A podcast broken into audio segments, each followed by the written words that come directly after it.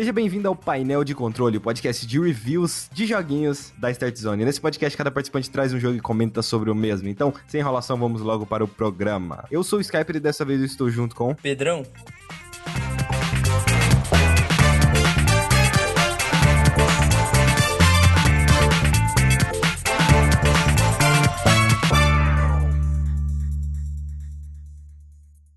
Senhor Pedrão, mandante do crime de São Paulo, o que você nos trouxe? Com qual jogo você vai nos agradear com toda a sua sabedoria e conhecimento sobre esse mundo que é a indústria dos videojoguetes? Acabou? Pronto, pode ir. Agora eu vou mandar o verbo. Então, é o seguinte. Eu nasci em São Paulo e vou falar de sei lá o que. Você tinha que mandar um rap agora, sabe? Mandar o verse tals. Eu pensei Porra. muito em fazer isso, mas eu não sou tão bom. É, eu também não pensei em nada. Eu só comecei com eu nasci em São Paulo. Porque geralmente, alguns rappers começam com falando do lugar onde nasceu. E aí, tipo assim, é por isso que eu moro na periferia e sei lá, eu estava jogando.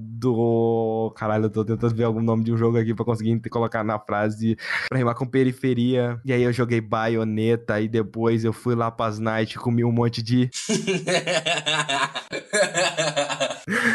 Então, entendeu? Aí é pronto. Agora pode ir, Pedrão. Qual jogo aí você vai trazer pra gente? E vamos lá. Então, é, eu meio que trouxe dois jogos pra variar. Um deles não é tão conhecido assim, só que o outro é tipo um clássico ressurgindo. Então, primeiramente eu vou falar desse jogo que é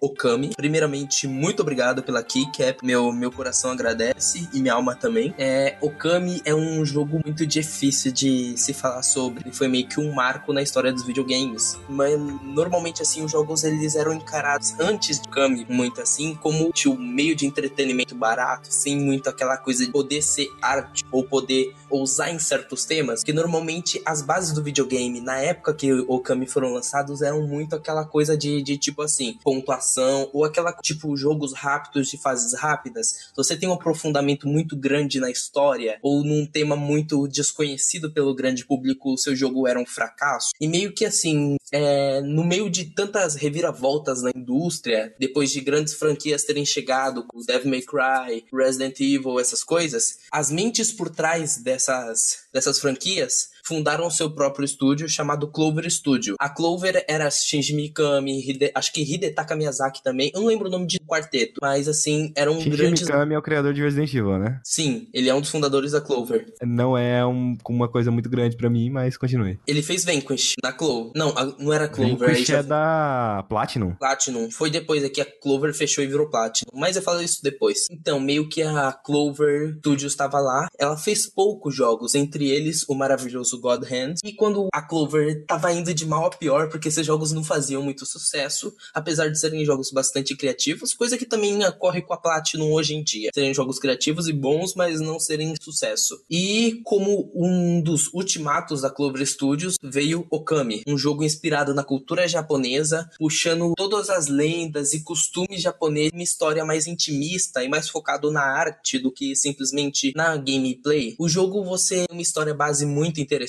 Então, aí tinha um demônio que, que, que simplesmente ele era meio que a representação, não representação, mas tudo que era de ruim no mundo, ele era, ele era quase como se fosse o oposto do bem, era tipo, vamos dizer, luz e as trevas, ele era tudo que era trevas, entendeu? Em vez de você ter, por exemplo, várias Ele é mitologias, sim, ele era o mal, várias mitologias normalmente abordam que, tipo, existem várias vários deuses representando a luz e vários que representam as trevas normalmente. E meio que assim, nessa mitologia que o jogo apresenta, existem várias figuras de luz, porém só uma que, que é todas as trevas do mundo. E aí, ele meio que na Terra, ele tem uma sua personificação como se fosse uma serpente de várias cabeças, não uma serpente, quase um dragão. É porque é muito difícil de, de falar sobre ele, porque É ele não tem uma. hidra?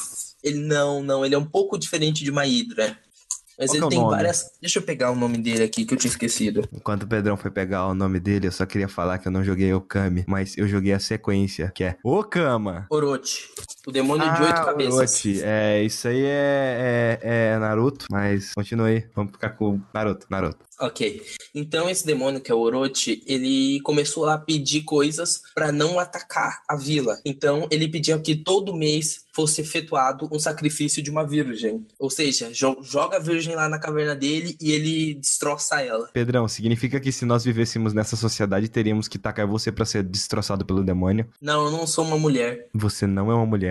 Não Nossa, sou. então todo o meu amor durante todos esses anos foi para um homem. Uhum, plot twist. Me, me sinto triste. Enfim, aí, tipo assim, várias virgens tinham que ser mandadas lá, mês a mês, mês a mês. Só que o um dia, um guerreiro, um, um cara meio que bobão, meio abestalhado, ele não aguentava mais ver isso acontecer, entendeu? Ele era um cara meio babaca das ruas, ninguém gostava muito dele em si. Só que, apesar de. Ele era quase o estereótipo do Naruto, ninguém gosta muito dele, mas ele é corajoso. E, tipo assim, ele queria muito fazer algo. Então, ele pegou a espada de madeira que ele tinha e foi a caminho daquilo. No caminho tinha uma loba que, que, que ficava brincando com todo mundo e tal, só que tava no caminho dele e atrapalhando ele. Ele ficou pistola com essa loba e meio que não lembro se ele deu um chute ou se ele jogou ela pro canto e, e ela se machucou um pouco, mas ele continuou indo pro seu caminho. Ou seja, ele maltratou um pouco aquela loba. Aí, nesse meio tempo, ele foi lá enfrentar o um monstro e ele tava quase morrendo e a loba veio para resgatar ele. Ele meio que se desculpou com a loba, os dois juntos foram atacar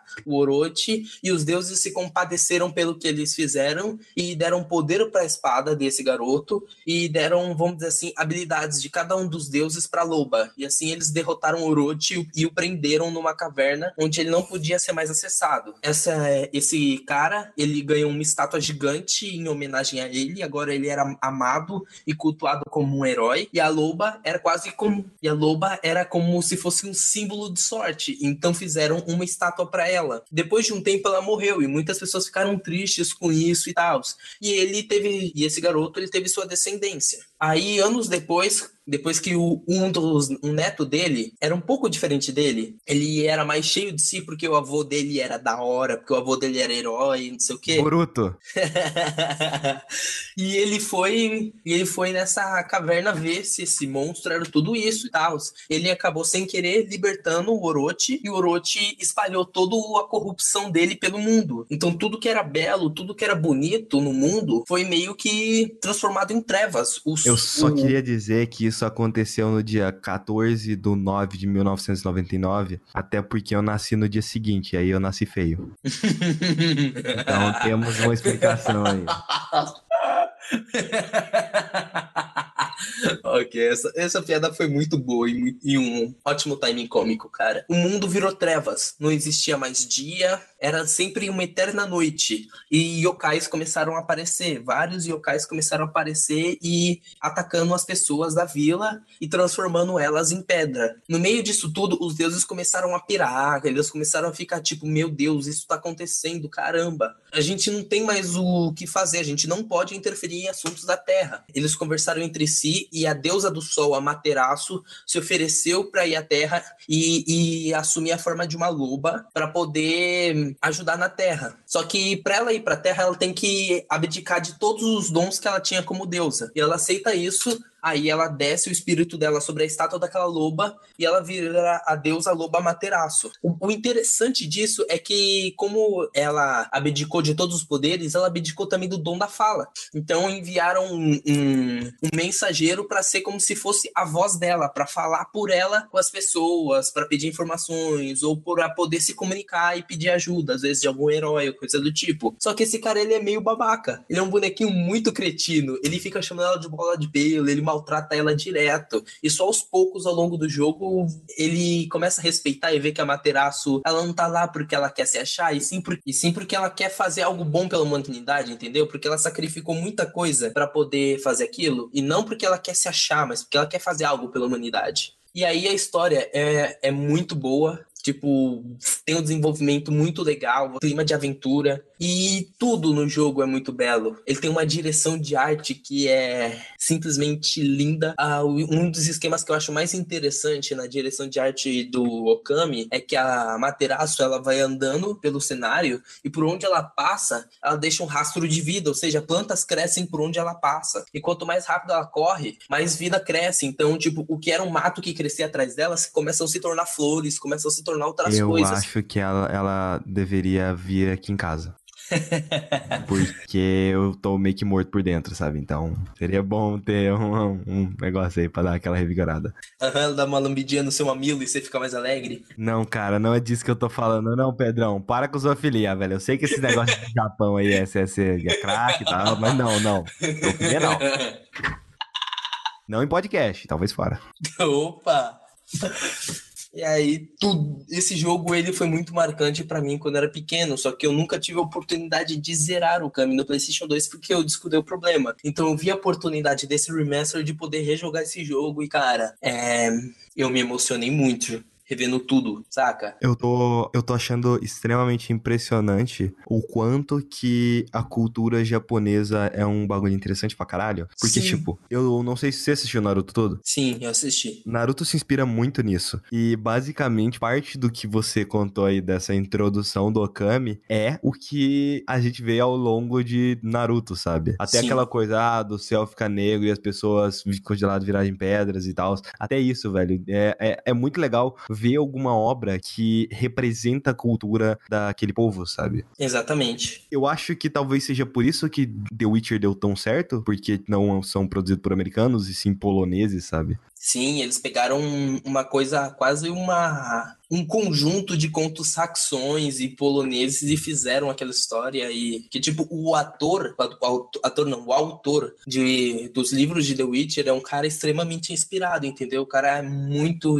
estudou muito para poder escrever seus livros e ele tem muito da bagagem nórdica, de histórias nórdicas. Então, The Witcher é uma história muito bem inspirada em assim várias culturas diferentes, mas principalmente nos contos saxões. E você vê isso muito bem nos jogos de The Witcher o quanto ele é, o quanto as inspirações, as mitologias dele enriquecem o universo. E eu vejo muito disso em Okami, sabe? Que é um, um jogo necessariamente simples. Você faz poucas ações, você anda, interage com pessoas, você consegue cavar, você consegue bater. E tem uma coisa que é bem interessante que você ganha como um presente para Materaço, que é o pincel celestial, que é uma mecânica muito legal. Esse pincel, ele é praticamente a seguinte, ele tem diversas habilidades, mas você depende dos deuses para poder executar essas habilidades. De início, o pincel celestial é inútil então você tem que ir nos altares e convencer os deuses a te ajudar, entendeu? Você tem que ir lá, libertar aquele deus primeiro, tipo, fazer a prece, porque como o mundo virou trevas, como virou um caos, ninguém mais tá rezando, ninguém tá saindo de casa para ir falar com aquele deus. Então eles estão aprisionados meio que assim na Terra. Na, não, eles estão lá no, no, no, plano celestial deles, mas eles não têm como interagir com pessoas na Terra, não tem como responder preces se não tem preces. Então você tem que ir com a materaço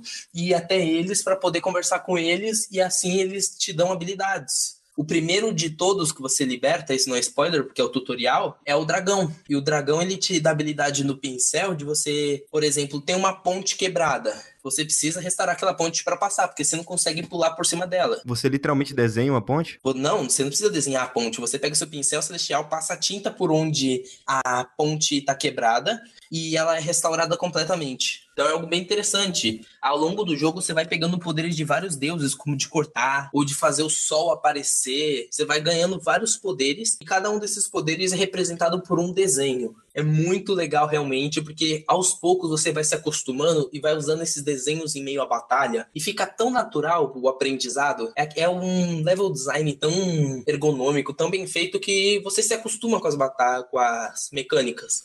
Não é aquela coisa que eles te empurram várias mecânicas e você deixa de usar algumas. Você sempre é influenciado a usar elas, mas você nunca se sente sobrecarregado, porque elas são colocadas para você de forma muito natural. E assim, é... o Kami é um jogo muito íntimo. Então, você que vai jogar, você tem que jogar de cabeça aberta para aprender um pouco sobre a cultura japonesa e ter também um pouco a mente aberta de depois de jogar o Kami, depois de terminar o Kami, pesquisar mais sobre ele. Que aí você vai ter um, vamos dizer assim, uma bagagem maior sobre esse universo e você vai ver o quão belo e quão inspirado o Kami foi. Realmente foi foi uma pena de Okami não ter sido um sucesso e do seu jogo de Nintendo DS que veio depois, meio que uma versão infan mais infantilizada de Okami. Okami Den Chizaki Taiyo. Exatamente também não foi um, foi um fracasso, o que acabou acarretando no fechamento do da Clover Studio. Obviamente, ele, essas mentes eles não podiam ficar paradas, eles conversaram entre si e fundaram a Platinum, mas a Platinum também não anda muito bem das pernas, eles têm sorte que eles têm a Nintendo ajudando, mas... Quando a gente fala de que não foi um sucesso, que não foi um sucesso comercial, Exato. porque de crítica, ele foi incrível. Foi muito bem recebido pela crítica, sabe? Só que ele lançou num, numa época que, tipo assim, jogos de. Jogos de plataforma ainda estavam, mas, tipo assim, eles estavam começando a perder seu brilho, que estavam começando a vir jogos mais sombrios faziam mais fama. Tanto que foi a época que, por exemplo, jogos do Sonic estavam perdendo popularidade, eles quiseram trazer o jogo do Shadow para ver se trazia alguma coisa o que a SEGA fez, no caso, e várias outras, várias outras empresas queriam trazer jogos mais sombrios para ver se conseguia mais público, porque era isso mas, o que dava Mas fama. Sonic nós desconsidera, né? Porque lançou Sonic 2000,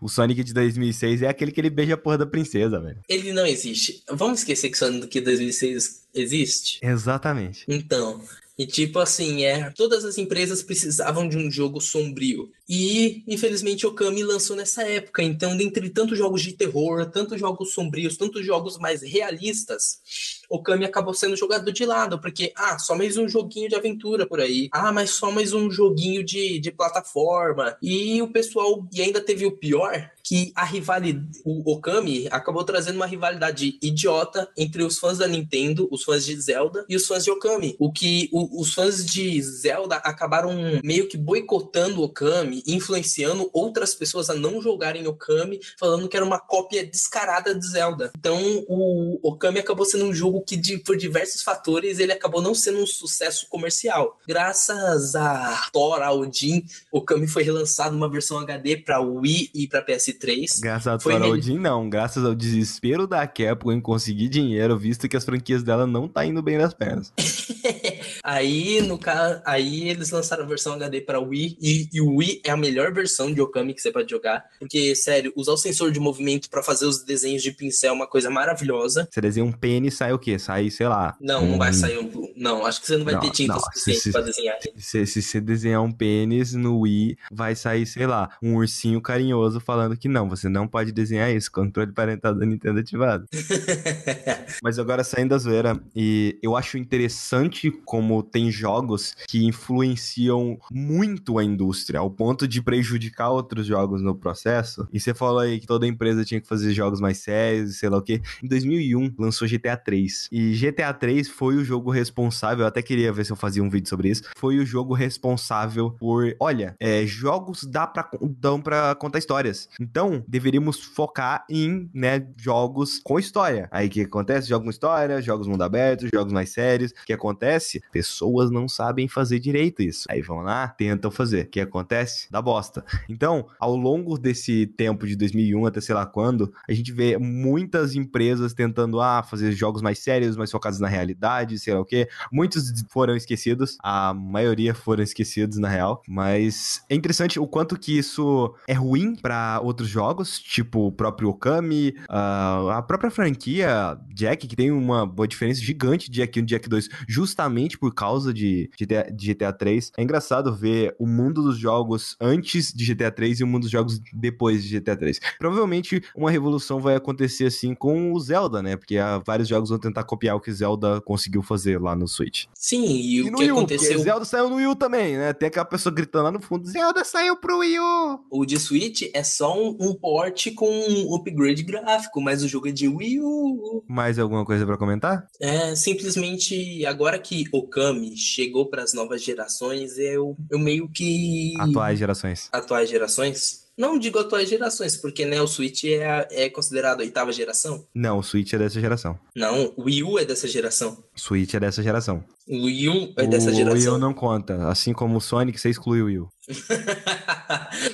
o Wii U não conta, cara. O Wii U não conta. O que, que eu falo aqui? O Wii U não conta. Todos os jogos que lançaram pro Wii U, pelo menos os jogos da Nintendo, vão ser relançados no Switch. Eu tô profetizando aqui. Mas é verdade, eu achei que Bayonetta não ia vir e acabou vindo. E aí veio, veio, vai três. Três, velho. Um tá bom, três. não. Dois tá bom, não. Três na sua cara. Eu preciso- ah, ah, Foi Bayonetta 3, cara. Reclamou que nós não tem jogo de adulto? Três baioneta. Pronto. Aí você vai lá e come o Surra quê? de bunda na sua cara. Bisteca. É o que eu falei lá no início do cast. Era uma bisteca, tá? Enfim, e agora que tá na atual geração, o Kami, eu acho que é uma boa oportunidade de várias pessoas que tiveram um certo preconceito ou porque simplesmente estavam jogando outras coisas que eram tendência Deixa, na deixa eu época. passar, né? Tipo, tipo eu, que não sabia da existência de Okami, senão eu teria jogado. que deixaram passar o Kami e agora podem finalmente aproveitar. Então, o Kami tá aí numa versão muito bonita, o remaster foi muito bem feito. Eles conseguiram trazer o jogo que já era bonito. O jogo nunca ficou datado, mesmo no PlayStation 2 o Kami nunca ficou datado. É o estilo artístico. O estilo artístico dele é, mantém, sabe? O cel shading foi muito bem usado nele, então ele só tá numa roupagem maior, agora o, em resolução maior, então dá pra aproveitar bastante. o- os controles estão mais atualizados, É, estão mais eu, não, fluidos. eu não sei se vai ter, mas no Mega Man Legacy Collection tem vários extras de produção, de esse tipo de coisa. Você sabe se tem nesse. que- se tem alguma coisa a mais, assim, para as pessoas que já eram fã do Okami original, tem a motivação pra comprar esse novo Okami? Eu não, eu sinceramente, eu peço perdão, mas eu não vi essa parte. Eu literalmente fui direto pro jogo. Não olhei o menu de extras pra ver se tinha alguma coisa. Profissionalismo, Pedrão. Profissionalismo. Desculpa, eu tava emocionado, cara. Eu só queria jogar meu jogo. E eu não ligo pra, pra documentários e, e essas coisas de, de produção. E tipo assim, eu acho que Okami voltou em boa hora. Porque agora que esses jogos mais reflexivos e mais, tipo assim, de você prestar atenção mais na ambientação do que somente no gameplay, estão fazendo sucesso. Vários jogos assim, como até What Remains of Edith Finch, e dentre outros vários jogos assim, nessa vibe de você se imergir em um mundo que ele é apresentado e você entrar de cabeça nele e você ir caminhando com ele nesse mundo, aprendendo sobre esse mundo e vivendo essa história de maneira bem intimista. É, é bom ver que Okami voltou numa época que esse tipo de jogo tá popular, porque Okami é quase um precursor disso. Eu considero, pra mim, como Okami um precursor da arte nos videogames. Tipo, ele pra mim é o que mostrou. Olha, gente, Você tá Videogame dizendo que arte. Pitfall não é arte? cara, Pitfall é. Não, não, não consigo considerar Pitfall arte. Pitfall é entretenimento, sabe? Não, vi. Você é tá me difícil. dizendo que Shadow of the Colossus, que saiu um ano antes de Okami, não é arte, Pedrão? Shadow of the Colossus é. Saiu em 2005. Sim, em mas Shadow of 2005. the Colossus é contemplação, mas não é necessariamente todo o conceito artístico. Sim, ele é arte, mas eu considero como Okami, não mais arte, mas como Okami uma representação maior de tudo que a arte pode ser, entendeu? Você está me dizendo que Marvel Ultimate Alliance não é Não, não, não, jamais. Desculpa, isso É, jamais. é, é arte. Arte ruim? É, mas, mas é arte. Ai, meu Deus do céu, cara. Marvel vs. Não, Marvel vs Capcom não. Marvel vs Capcom ainda era bom, mas Marvel Ultimate Alliance é triste. Mas enfim, joguem Okami, deem uma oportunidade pra ele, porque vocês vão gostar, vão aprender bastante sobre a história do Japão, vão, acho que trazer algo pra si depois de jogarem Okami. Deem uma oportunidade pra esse jogo, que vocês vão se impressionar bastante com ele. Seguindo a, toda essa história de ah, conceito artístico, arte, o que não é arte, o que é arte. Eu quero trazer um jogo aqui que ele é, ele é pura arte, foi feito sem nenhuma intenção comercial, que é Assassin's Creed Syndicate.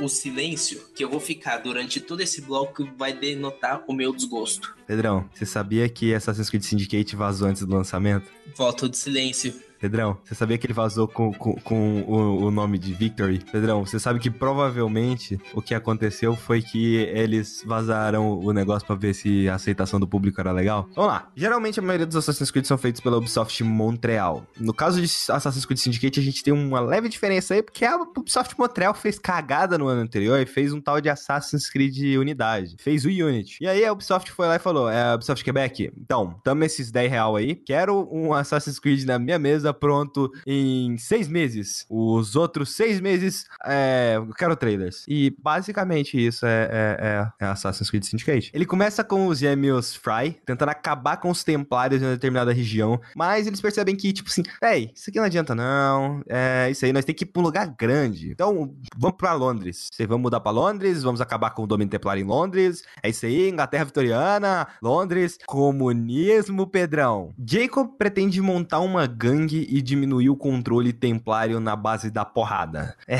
E Eve, ela pretende ir atrás dos artefatos do Éden e fazer, né, o bagulho né, mais stealth, mais silencioso, do jeito certo que deveria ser feito as coisas essa porra, porque Assassin's Creed não convém em você juntar uma gangue e bater em todo mundo na porrada, mas ok. O objetivo do Jacob fala muito sobre ele, que ele é uma pessoa sem paciência, que ele quer resolver tudo sem pensar nas consequências. Basicamente, ele é igual ao Altair no início, ele é igual ao Ezio no início, ele é igual ao Connor e ele é igual ao Edward e ele é igual ao Arnaud. E eu só queria dizer que para escrever o tópico desse jogo aqui, é, eu não lembrava o nome do Arnaud, porque convenhamos que ninguém precisa lembrar do nome do Arnaud. A Eve, ela já é diferente de todos os outros assassinos da série. Ela é mais metódica, ela se preocupa mais com a causa e ela se planeja para cada ação que ela vai tomar, com o objetivo, né, óbvio, de tentar acabar com os Templários de uma vez. Jacob, ele é genérico. Eve, ela é diferente. Penso eu que a Ubisoft ela ficou com um pouco de receio de colocar apenas uma protagonista feminina no jogo, porque, sei lá, né, jogos com mulheres não vendem isso entre aspas. E ela juntou, né, ah, a gente vai colocar a protagonista feminina, mas ela tem que ter o quê? Tem que ter o quê do lado dela? Ah, meu irmão, porque, porque foda-se, né? Que esse irmão, ele é apenas mais do mesmo do que a gente já viu. Tipo, a empresa precisava fazer alguma coisa depois das acusações de machismo, que foi bem tensas as acusações em cima da Ubisoft. É, isso foi uma maneira interessante de sobrepor a situação, mas ainda mantendo aquela área segura, tipo, Assassin's Creed só com mulher, nós não tem, não. Mas tem esse aqui que ele é metade mulher também, ó. Vai lá. Só quero saber, por que quando você coloca uma protagonista feminina, ela tem que ter um romance bosta? E tem um romance aqui que é muito bosta, que é muito mal construído, é horrível. Não chega a ser um romance, romance, romance, mas é muito mal construído, cara. É aquela coisa, o contexto, o contexto da história é simples, é vamos destruir as estruturas para finalmente chegar no cara que comanda Londres. É uma simples missão. Não é nada grandioso igual o que o Ezio fez. Aqui é uma cidade. Aqui a gente precisa ir detonando as bases pra gente ir subindo na pirâmide e pegar o cara fodão. Diferente do Unity, que eu detesto cada canto daquele jogo, em Syndicate eu gosto de quase tudo, menos o final. É, ele é um final bem anticlimático, ele é bem parecido com o do Unity, até porque os objetivos ficam bem parecidos no final. E o final boss de ambos os jogos são bem fracos. Então,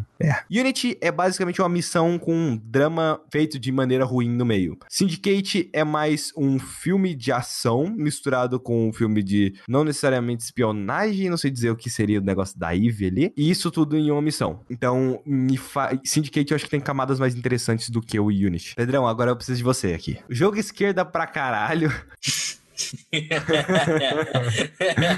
eu quero meu voto de silêncio porque mas, vale a pena. Mas faz sentido pelo contexto da época. Até porque as pessoas naquela época eram exploradas pra caralho. E neguinha aceitava trabalhar por 3 real e, sei lá, um Comunismo. pão, sabe?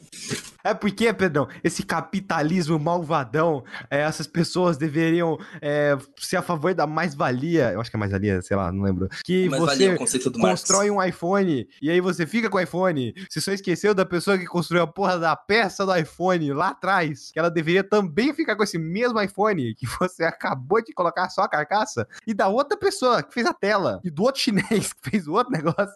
Então, resultado não teria iPhone. Você só esquece de uma coisa: que, que tudo a sociedade vai ruir, porque se você precisa de um carro, você vai lá e constrói, só que você não fez faculdade para construir um carro. Ah, é? Desde quando eu preciso de construir um carro, eu posso pegar uma carroça, eu invento a roda de novo, eu faço a minha carroça. Esse aí eu não preciso de, desse capitalismo do mal. Eu não consigo, cara, não consigo falar isso sem rir, velho. Nesse momento, a gente acabou de perder mais três ouvintes. Mas, sério mesmo, é, o jogo esquerda pra caralho. É, faz sentido pelo contexto da época, né? Até porque as pessoas eram muito exploradas e sei lá o que, sei lá o que, sei lá o que. Toda. Faz sentido. É, as pessoas foram obrigadas a sair do campo, ir pra cidade, trabalho infantil, toda essa merda que hoje em dia deveria ter trabalho infantil, tem que botar as crianças pra trabalhar, porque senão você fica vagabundando na rua. E Bolsonaro 2018.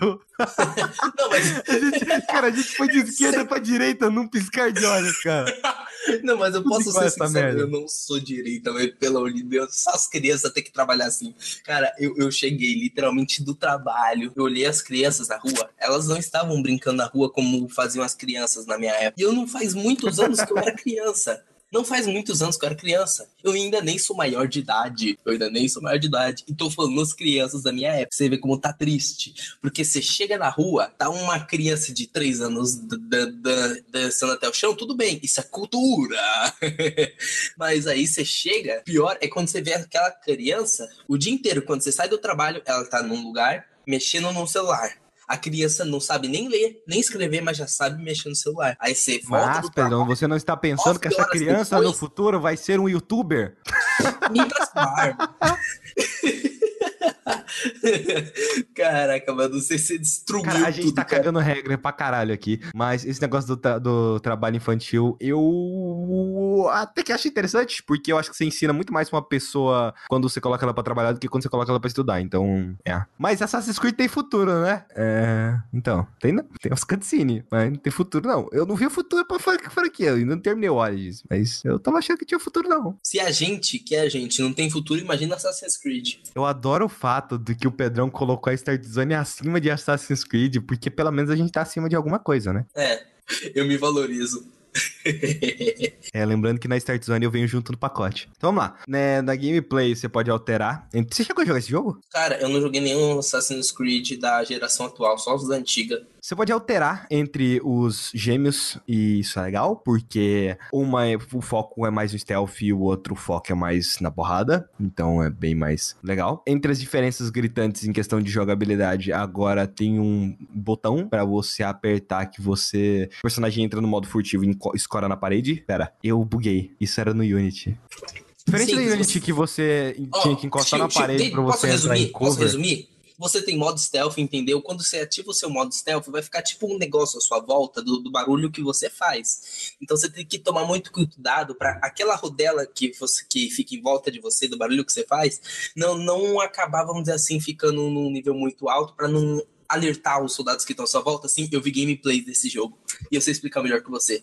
Esse modo de stealth é mais. Não, ah, na assim, verdade, o que eu tava. Não, pra você ver o, o, tanto que era simples o que eu tava tentando falar, eu só tava tentando falar que no Unity o modo stealth ativa automaticamente e no Syndicate ativa com apertar de um botão. E, e eu tô explicando todo um conceito. Era só isso. Você tá explicando todo o conceito que não é o que eu queria explicar. Eu só quero avisar que eu gostei desse jogo, mas eu não fiz nenhuma sidequest. E eu recomendo, se você for fazer uma maratona Assassin's Creed, não faça nenhuma nenhuma sidequest, nada, nada, nada, nada. No máximo aquelas missões que tem um pouquinho de historinha e tal. Aquelas são interessantes, mas essas de ficar coletando baú, coisas, porra, faz não. Só segue direto pela porra da história mesmo, que é mais legal. Sabe uma revolução muito grande que tem desse Assassin's Creed pro Unity? Agora você pode entrar em janelas de uma maneira mais simples. E posso falar uma coisa? Diga. Caguei!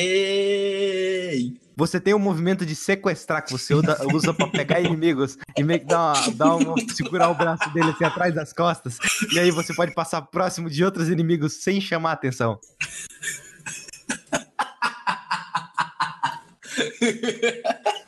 tocaram o foda-se pra escalada, porque agora pau no curso de você que você gostava de escalar agora, porque agora o negócio é o seguinte, não é mais puzzle pra você escalar um prédio. Não, você aperta um botão, você já chega lá em cima assim pra escalar a porra do prédio. Então, é isso aí. E você pode passar de prédio em prédio simplesmente com apertar de um botão. Então, é, se você achava que Assassin's Creed era parkour e escalada, pau no seu cu.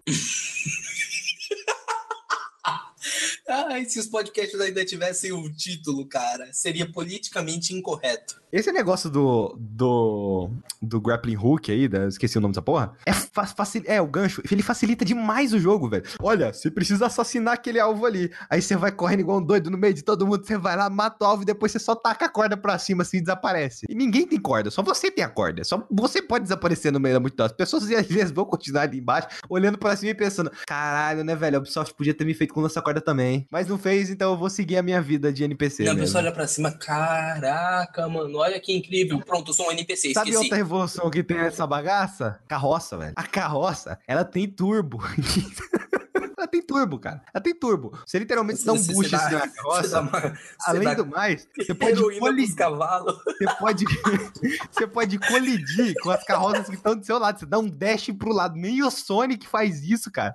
Mas isso tinha desde o Assassin's Creed Revelations. Mas só nas partes de carroça. Agora as carroças ficam no meio da cidade. Revolução, cara. GTA V tem carroça? Não, mas Assassin's Creed tem. Mas Red Dead tem. Mas Red Dead tem grappling hook? Não, Assassin's Creed tem. O legal que eu acho da carroça é que literalmente você bota uma carroça do lado da outra, aí você começa a colidir lá, fazer os negócios, você sobe em cima pra- da sua carroça, você pula na carroça do, do, do inimigo, aí você puxa ele assim, vocês dois estão lutando em cima da carroça, enquanto a carroça está dirigindo sozinha, até porque pelo jeito cavalos correm sozinho, se você não tá lá chicoteando a porra das costas dele, porque não sei o porquê, mas sei lá, acontece. E aí fica tudo meio que cinematográfico, aí você fala, velho, isso aqui é legal, sabe? Só que são muitas poucas missões que usam a carroça. Eu acho que eles não queriam fazer uma coisa tipo Batman Arkham Knight. Eu sei que Batman Arkham Knight foi lançado, acho que depois. Mas Batman Arkham Knight tem um problema muito grande que é usar o Batmóvel demais. Aqui eles usam as carroças de menos. Podia ser aproveitado mais as carroças. Já acabou? Não, a estrutura de missões é a mesma do Assassin's Creed Unity. São várias formas de você resolver uma mesma missão, então tem vários caminhos pra você aproveitar. O combate dessa bagaça é basicamente assim. Botrão,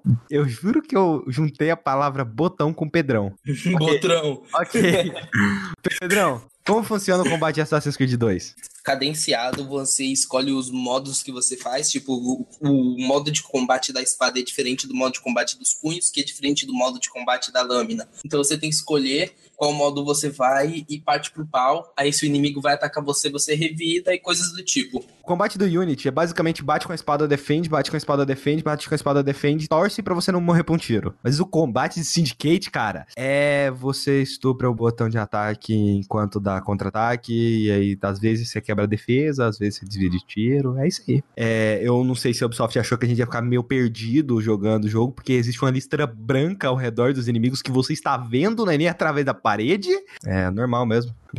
A variedade de NPCs é muito pouca. Quando tem NPCs andando pela cidade, isso é mais de boa de não perceber, de passar seguido. Mas só existe basicamente cinco inimigos no jogo. E o Brutamonte, que é um cara careca, você enfrenta uns 50 da mesma família. É, eu, quando eu falei de que, que deram 10 reais pro Ubisoft Quebec fazer o jogo, não foi brincadeira, não, velho.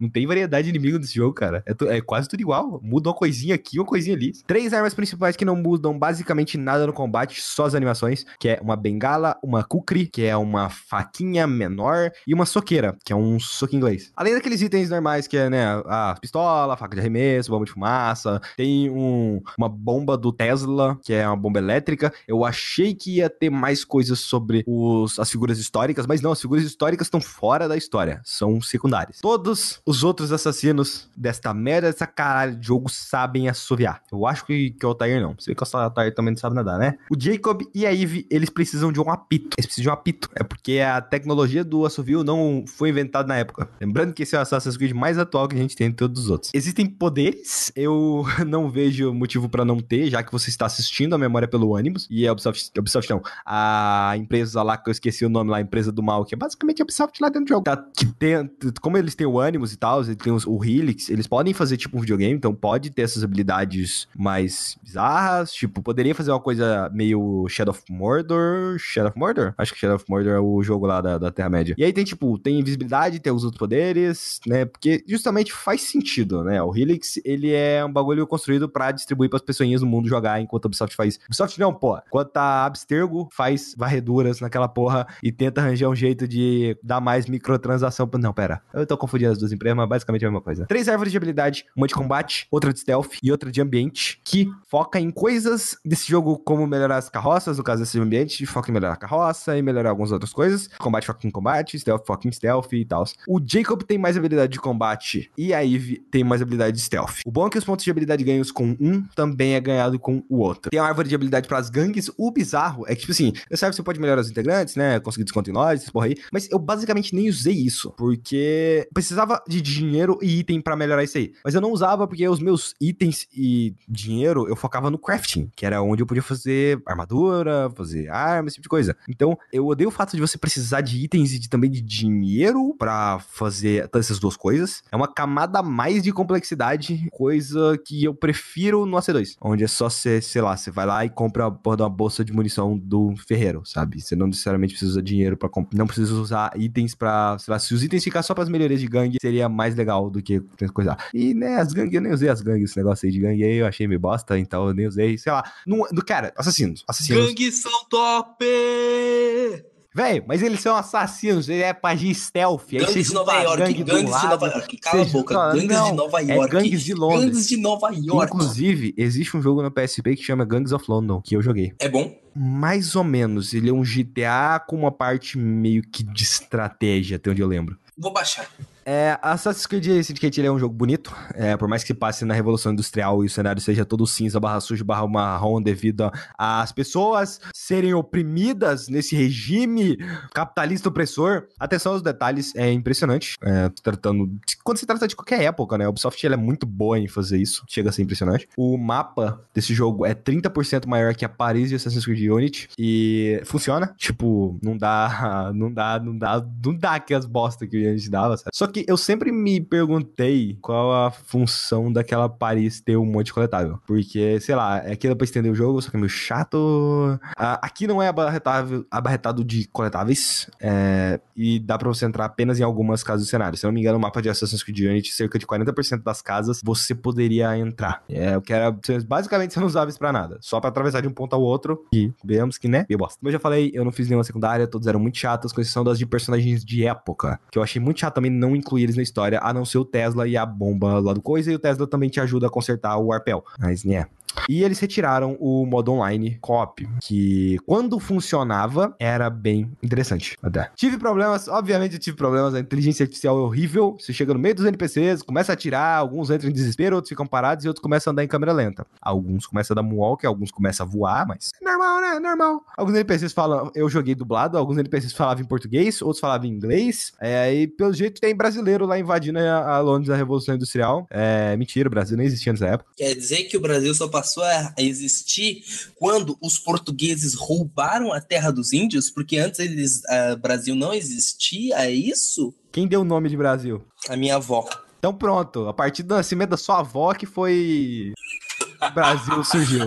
Eu só quero falar que a Revolução Industrial foi de 1820 e uh, a primeira Revolução Industrial foi entre 1760 a 1820. O Brasil, eu disse que não existia. Eu continuo com a minha informação errada, mas continuo com ela. Apoio. Brasil não existia nessa época. Na verdade, o Brasil não deveria existir nem hoje, cara. Então, pô, o é muito fraca. Eu tive alguns drops leves de FPS, foi bem tranquilo. É, e os loads desse jogo são muito grandes, cara. É, isso é muito ruim. E, Pedrão, acho que você vai gostar desse bug aqui. Eu tive um bug em que o Jacob e a Eve, eles ficaram invisíveis em uma cutscene. Contribuía no stealth? na real, eles não conseguiam entrar na cena. Tipo assim, sabe quando você vai para atravessar a porta é, e um amigo seu vai ao mesmo tempo e vocês dois ficam travados? Uhum. Aconteceu isso. Eles ficaram travados na porta. Nenhum dos dois passou. Porém, alguns dos itens que estavam equipados neles ficaram, ficavam flutuando. Então tinha uma arma, assim, que ela ficava flutuando e conversando com a mulher. eu tenho um vídeo disso. Eu tenho um vídeo disso. Não tem Realmente, como colocar cara. esse vídeo na postagem, não? Qualidade. É, eu reupei uns vídeos antigos no canal da Start Zone. Eu vou ver se eu libero todos esses vídeos e aí eu coloco no link desse podcast. Tem uma DLC que é do Jack Stripador. Só que você tem noção, cara, o Jack Stripador é legal todo esse mistério de quem que é o Jack Stripador e aí você tem o quê? O Jacob conhece um moleque que chama Jack. Acabou. E aí esse moleque desaparece e aí começa um tal de Jack Stripador. E aí? Quem, quem que você acha que é o Jack Stripador, hein, Pedrão? Porra, esse mistério está muito difícil. O Jailson. O que eu acho legal é que, tipo, a Eve mata o, o, o Jack Stripador. Ô, oh, tô dando spoiler da DLC, né? Tá caguei!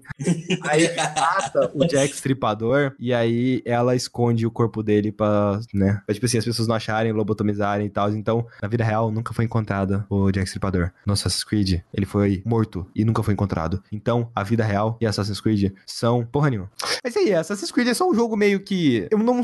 Quando eu joguei isso aqui, eu não sabia o que era Assassin's Creed mais. É difícil você definir o que é essa franquia. Você pode falar, ah, parkour, não. Ah, futuro que mistura que usa acontecimentos do passado para contar uma história? Também não. Uma história totalmente no passado? Não, porque ele quer avançar pro futuro, porque ele quer ter coisas do futuro também. Uma história totalmente focada numa época? Não, porque ele tem poderes ele tem outro tipo de coisa. Então, é um jogo de corrida? Talvez, porque parece burnout quando você tá usando os carros. Mas não. Então, sei lá, é, é difícil recomendar esse jogo. Eu gostei, mas eu gostei porque, sei lá, é, foi bom ter um Assassin's Creed meio genérico, assim, para jogar no, no, no, final do ano, sabe? Que não fosse aquela bosta daquele Unity, porque eu tava muito puto com o Unity. E aí ele ser melhor que o Unity já me fez alegre, sabe? Eu fui com expectativa lá embaixo pra esse jogo e eu gostei bastante dele. Então, Pedrão, qual que é a sua opinião sobre Assassin's Creed Syndicate? Caguei!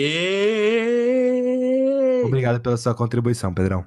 Ah, Skyper. Oi. Falando em jogos que você controla dois personagens, eu tenho mais um jogo para trazer aqui que tem esse mesmo esquema. Brothers, A Tale of Two Sons. Não. Eu trouxe para vocês hoje um jogo que é... eu. É Náufrago. Por que Náufrago? Não sei. Que falta de criatividade, Skyper. Enfim. É, é Overcooked. Ao mesmo. Tá, eu vou te ignorar. Eu trouxe para vocês Towerfall um jogo. Ascension. Those Heroes Here. Portal 2. Tem dois no nome. Você tá parecendo choque de cultura inverso. Exatamente, era isso que eu queria fazer.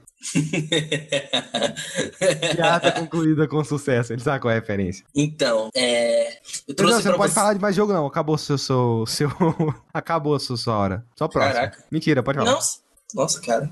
Nossa. Tá. E Eu vou falar rápido desse jogo porque ele é bem simples. Eu trouxe pra vocês Vesta. Vesta é um jogo pra variar independente, naquela vibe de jogos diferentes que eu quero experimentar. O Vesta ele, ele tem um conceito bem interessante e é um jogo que eu me surpreendi muito porque quando eu olhei os trailers dele, ó, eu vi ah, um jogo de, de que parece ser de puzzles e tal, parece ser interessante, curti o esquema dele. Aí eu peguei pra. Eu recebi aqui do Vesta e achei bem interessante que o, o jogo ele trata o seguinte: você é uma garota que estava presa no seu quarto por, pela sua vida inteira. Aí quando você completa 15 anos. Ai, eu tô com voz de velho. Quando você completa 15 anos, você, você é libertada daquele quarto. Não necessariamente libertada, mas é meio que um protocolo. Um robô vem e fala: olha, porque você completou tal idade, agora você pode sair do quarto e cumprir o seu protocolo. E aos poucos ele vai te explicando o que tá acontecendo. Meio que o lugar que ela tá é um lugar onde a humanidade residia. Então ela vivia num jardim um lugar muito bonito e fora de lá é um lugar com máquinas, muito dominado por máquinas. Qual e é o nome do jogo? Vesta. Você de início não entende muito bem o que está acontecendo. Tudo que você sabe é que você tem que seguir as diretrizes que o robô te falou. O robô, aos poucos você vai desconfiando um pouco do robô, porque o robô ele você pergunta pra ele: "Ah, mas e os outros humanos? Ele teve outros humanos nessa área?" Ele fala: "Não, não teve, não sei o quê". E você não tem não, não começa a ter grande confiança naquele robô, saca? Ele não passa muito aquele feeling de tipo, olha só, ele tá me contando toda a verdade. E tipo, você aos poucos vai no jogo, vai pegando vários terminais para você acessar textos e você vai vendo o que várias outras pessoas que trabalharam naquele lugar, seres humanos e robôs, falam sobre os acontecimentos daquele lugar. O que, o que você entende então que está acontecendo é que simplesmente a humanidade teve algum colapso e algum problema e eles tiveram que se prender num bunker por anos. E depois de um tempo quando Fallout 4. Tipo isso. E depois, quando a Terra voltou a ser reabitável, os seres humanos já poderiam sair de lá. Só que alguns robôs enlouqueceram e não deixavam você sair de lá. Matrix. Então você tinha que Soma. simplesmente. Caraca, para de choque de cultura. Para de fazer choque de cultura, por favor. Enfim. E aí você tinha que cumprir.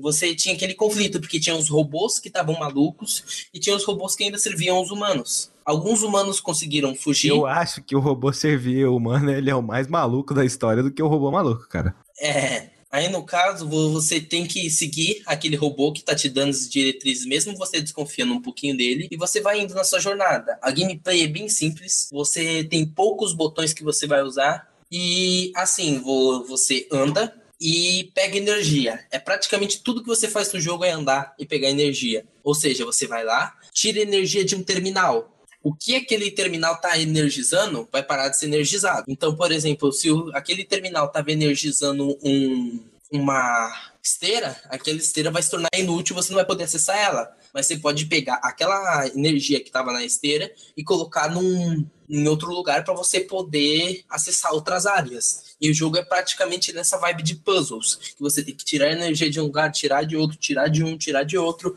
E depois de um tempo, o jogo adiciona mais um elemento que é o robô. Um robô gigante que ele ama a humanidade. Ele literalmente ama, parece até que ele tem sentimentos. Ele é literalmente um robô muito gente fina, muito legal, e ele sempre tenta te ajudar ao máximo. Como ele é grandão, ele tem uma, algumas habilidades, como ele pode carregar, ca ele pode empurrar caixas, ele pode jogar você para longe, e ele vem equipado com um sistema de mísseis quase inútil, porque ele é um robô tão pacífico que ele não consegue machucar ninguém, mas os mísseis dele pelo menos conseguem atordoar. Então tem a mecânica de que eu acho bem legal, é que tipo, se você atordoar um robô maluco, você pode pegar a energia dele também para usar em outra coisa. Então o jogo vai cada vez mais evoluindo o seu sistema de puzzle, de você ficar tirando energia de uma coisa e colocando em outra, tirando energia de outra, colocando em outra, e evoluindo também cada vez mais esse esquema de você cooperar junto com o robô, que chega uma hora que você vê que você tem um cenário enorme e você não faz ideia do que você vai ter que fazer, e você fica traçando milhões de estratégias até entender realmente que, olha só, se eu fizer tirar energia daqui. Eu ia perguntar isso. Você ficou travado em alguma parte? Eu fiquei travado em diversas partes. Mas por quê? O jogo não foi tão claro assim você? Não, porque eu planejei mal.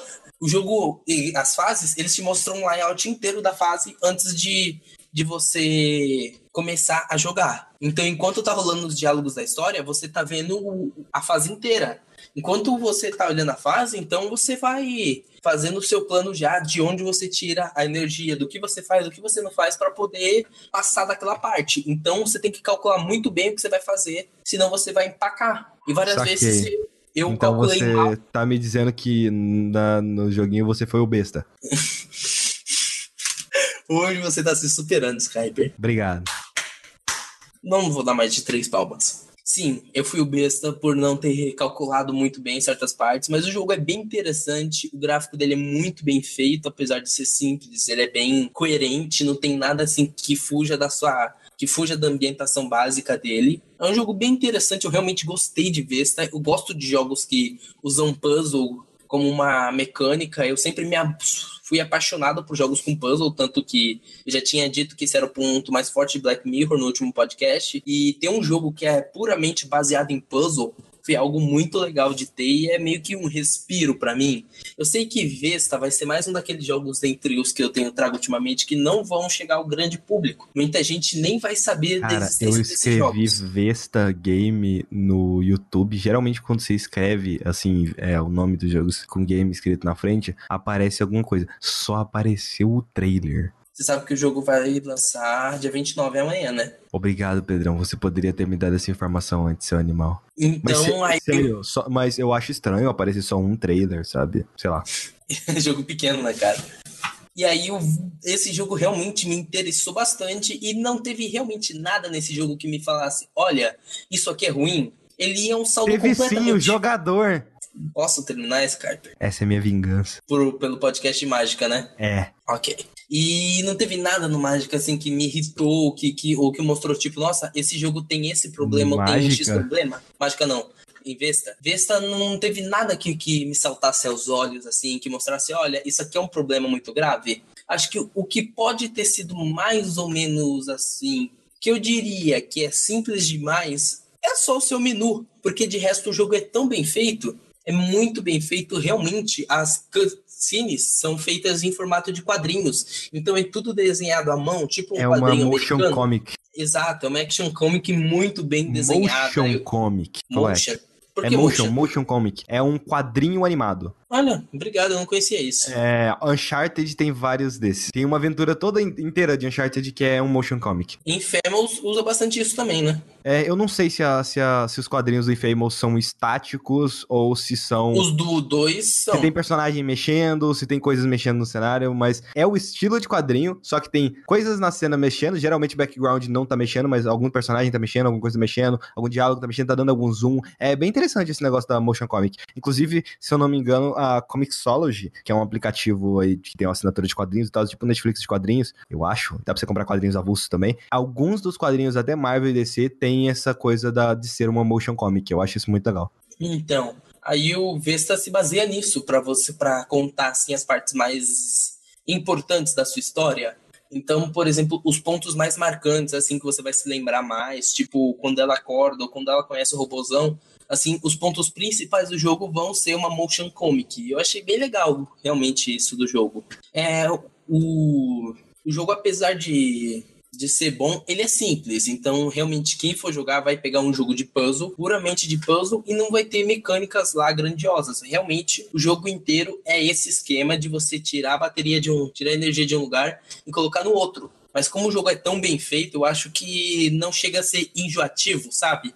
E uma última coisa que eu gostaria de comentar sobre esse jogo que eu acho bem legal é as batalhas de chefe. Porque, cara, como é interessante Elas são puzzle também ou muda gameplay? Elas são uma mistura de puzzle com batalha, porque a menina, ela é inútil. Ela não faz nada além de, de pegar a energia de um canto e colocar em outro. Você vai ter que usar a sinergia dela com o robô para poder destruir o, o inimigo. Então, por exemplo, Aí o jogo praticamente assim, é, as batalhas de chefes são bastante interessantes porque por vezes a menininha é separada do robô, então você tem que usar a menina como uma isca para o robô poder usar o seu o seu negócio de atordoar. Aí tem aquele esquema da menina ter que roubar energia enquanto o inimigo está atordoado. E é algo bastante interessante. Sim, totalmente. Tudo que você aprende no jogo é utilizado na Boss Battle. Por exemplo, o jogo é dividido em setores, então você vai subindo cada vez mais os setores, os andares. Aí, tipo, por exemplo, no. Vamos dizer assim, são vários setores divididos, e, no, e quando você vai subir de andar, tem um chefão. Então, a hora que você vai derrotar aquele chefão, tudo que você aprendeu naquele andar vai ser usado para isso. É bem interessante realmente ver. Sabe?